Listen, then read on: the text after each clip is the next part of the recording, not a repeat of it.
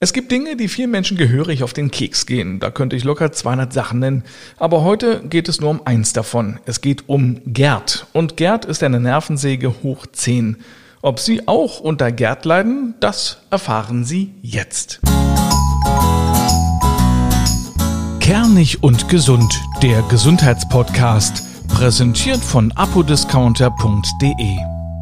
Willkommen bei Kernig und Gesund. Mein Name ist Mario D. Richard und ich bespreche hier jede Woche mit Fachärzten und Experten verschiedene Gesundheitsthemen. Dabei sind wir immer sehr direkt und reden nicht um den heißen Brei herum.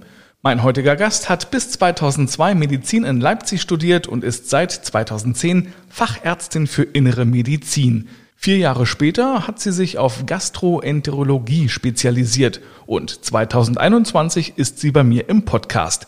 Dr. Kerstin Breitschwert. Schönen guten Tag. Hallo, Herr Richard. Heute geht es um ein Problem, das 20 von 100 Menschen betrifft. Es ist weniger eine Krankheit, sondern mehr ein Symptom. Allerdings ein ziemlich lästiges, das Sodbrennen. Frau Dr. Breitschwert, gehören Sie zu den 20 Prozent der Menschen, die an Sodbrennen leiden? Ich muss ehrlich sagen, ich habe selbst in der Schwangerschaft kein Sodbrennen gehabt. Ich kenne es nicht und muss den Patienten entsprechend glauben, wenn sie mir solche Dinge erzählen. Ja, aber es gibt ja tatsächlich Menschen, da brennt es wirklich in der Speiseröhre. Und wir sind ja äh, fachchinesisch frei. Dennoch einmal kurz zur Erklärung. Sodbrennen ist ja das Leitsymptom der gastroösophagalen Refluxkrankheit, ich hoffe, ich habe mir nicht die Zunge gebrochen, genannt GERD. Was um Himmels Willen ist ein gastroösophagealer Reflux? Das bedeutet, dass die Säure des Magens zurück in die Speiseröhre läuft. Es gibt in der Speiseröhre einen unteren Sphinkter, also der Muskel. Und wenn der zum Beispiel nicht ganz dicht ist, nicht ganz zu ist, kann die Säure des Magens in die Speiseröhre laufen. Die mag das überhaupt nicht und der Patient kommt mit entsprechenden Symptomen. Da brennt es dann also oder manchmal gibt es auch ein Aufstoßen, wo auch ein paar Bröckchen mit dabei sind. Ist das so richtig? Die Symptome sind extrem unterschiedlich. Das geht wirklich von diesem genannten starken Brennen vom Oberbauch, ganze Brustbereich, Halsbereich, Halsschmerzen, Zungenbrennen, aber auch Reizhusten zum Beispiel. Selten auch wirklich Reflux von Speisen, ja. Welche Ursachen hat denn das Sodbrennen? Wie gesagt, meist ist es einfach ein erschlaffter Sphinkter, ein erschlaffter Schließmuskel am unteren Speiseröhrenrand. Welchen Verlauf nimmt das Ganze, wenn man es nicht behandelt? Kann von alleine wieder ausheilen, wenn entsprechend, ich sage jetzt mal, Ernährung umgestellt wird, Medikamente gegeben werden, der Patient sich anders verhält, den Oberkörper hochlagert, kann aber auch wirklich über eine Entzündung der Speiseröhre, die sich chronifiziert bis zu Speiseröhrenkrebs führen. Können auch Kinder von Sodbrennen betroffen sein? Bei Kleinkindern, also sprich bei Babys, ist das sogar physiologisch. Das heißt, wenn die etwas mehr gestillte Milch zu sich genommen haben, kommt oft wieder Milch oben heraus. Das ist auch eine Art Sodbrennen. Was ist denn der Auslöser für Sodbrennen? Also gibt es irgendwann im Leben einen Punkt, wo es denn losgeht, weil man eben den falschen Kaffee getrunken hat oder sonst was? Also ich bin der Meinung, dass aller, allermeisten Stress die Ursache ist. Sprich Stress, Adrenalin, Adrenalin, zu viel Magensäure, Magensäure, auch Sodbrennen.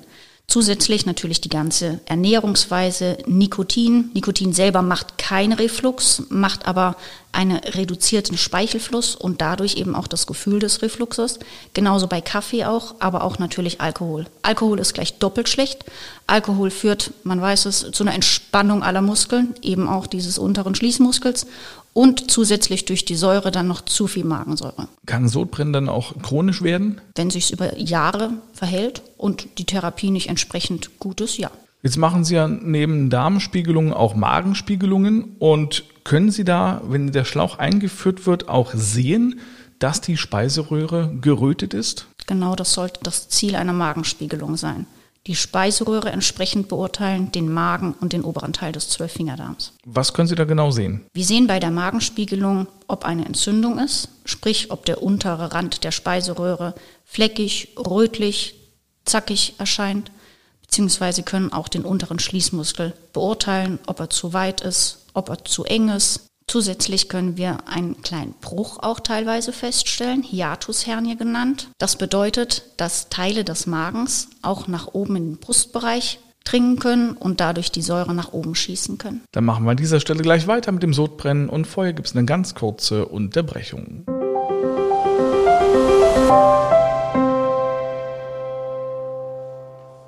Heute gibt es eine tolle Aktion von apodiscounter.de und zwar gibt es einen Rabattcode. Sie können sich also in aller Ruhe in der Online-Apotheke umschauen und das, was Sie brauchen, in den virtuellen Warenkorb legen. Und dann, wenn der Warenkorb mindestens 30 Euro erreicht hat, bekommen Sie 10 Euro Rabatt. Kurzum, für 30 Euro einkaufen, aber nur 20 bezahlen. Dazu müssen Sie einfach nur den Rabattcode Kernig10 an der Kasse eintippen. Alles zusammengeschrieben und schon haben Sie 10 Euro gespart. Am besten gleich reinklicken bei apodiscounter.de.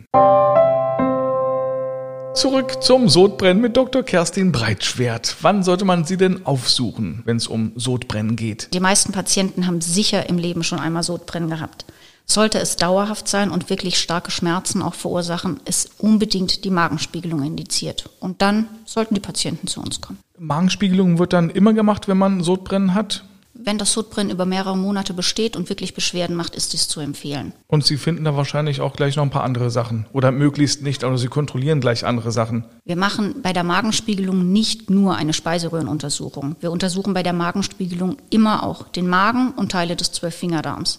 Oft ist nämlich, wenn Beschwerden sind, auch durch die Säure möglicherweise eine Gastritis, eine Schleimhautentzündung des Magens entstanden, schlimmstenfalls auch ein Magengeschwür. Wir hatten ja schon mal das Thema der Darmspiegelung. Wenn ich zu Ihnen komme zu einer Magenspiegelung, dann äh, wird es wahrscheinlich auch eine Kurznarkose geben, weil ich denke, es ist auch nicht so angenehm, oder? Die allermeisten Patienten machen es ohne Narkose. Es ist wirklich nur bei großer Sorge und bei großem Stress. Ernsthaft?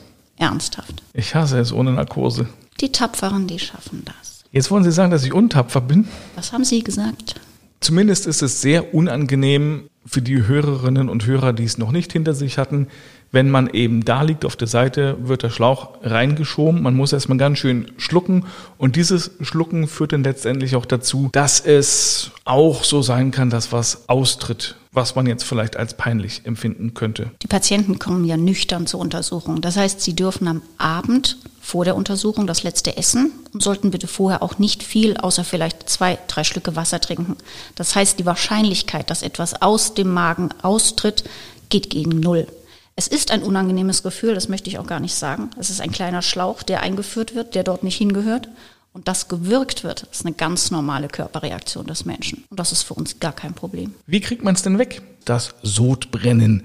Unterschiedlich. Man kann mit Medikamenten behandeln, wobei es auch sehr unterschiedliche Medikamente gibt. Davon ist natürlich auch abhängig Alter des Patienten, mögliche Nebenwirkungen der Medikamente.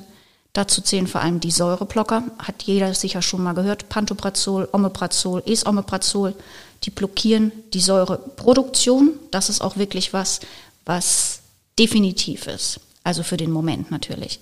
Für ganz akut sind Antazider da, Schichtgitterantazider, diese binden in dem Moment die Magensäure und die Gallensäure und führen umgehend zu einer Besserung. Wer eher auf Medikamente verzichten möchte, kann auch pflanzlich in diese Richtung behandeln, indem zum Beispiel Kamille, Kamillentee kennt jeder, Fencheltee beruhigt ganz gut. Pfefferminztee ist eher kritisch zu sehen, beruhigt bei Übelkeit, bei Blähungen sehr gut, erschlafft aber den unteren Sphinkter und dieser, wie gesagt, ist wichtig, damit die Säure auch unten bleibt. Was gibt es denn für Möglichkeiten, wenn ich jetzt auf die Lebensmittel gucke? Welche Lebensmittel sollte ich essen? Welche sollte ich weglassen? Was verstärkt das Ganze? Was verbessert es? Meistens ist es eine sehr subjektive Sache. Man empfiehlt, den Kaffee zu reduzieren. Man empfiehlt, auf scharfe Sachen, aber vor allem auch auf süße Sachen eher zu verzichten, was natürlich dauerhaft nicht durchzusetzen ist. Man sollte sich ausgewogen entsprechend ernähren und gerade Genussmittel für sich selber nur, wenn es sein muss. Jetzt kann ich mich an die Folge erinnern, da ging es um die Fettleber, da sagten Sie, ja, man sollte ruhig mal äh, vier Tassen Kaffee am Tag trinken. Das ist ja dann kontraproduktiv, wenn man Sodbrennen hat. Das ist richtig. Da muss man sich entscheiden. Fettleber oder Sodbrennen. Ja. Sehr gut. Was ist denn zum Beispiel mit der Banane? Die Banane enthält sehr viel Kalium und ist auch schleimbildend, kann auch gut tun. Wer es möchte, ja. Milch ist wiederum eher ein bisschen zweifelhaft. Erstens wegen des Fettgehaltes, zweitens auch wegen der Laktose, des Zuckers an sich.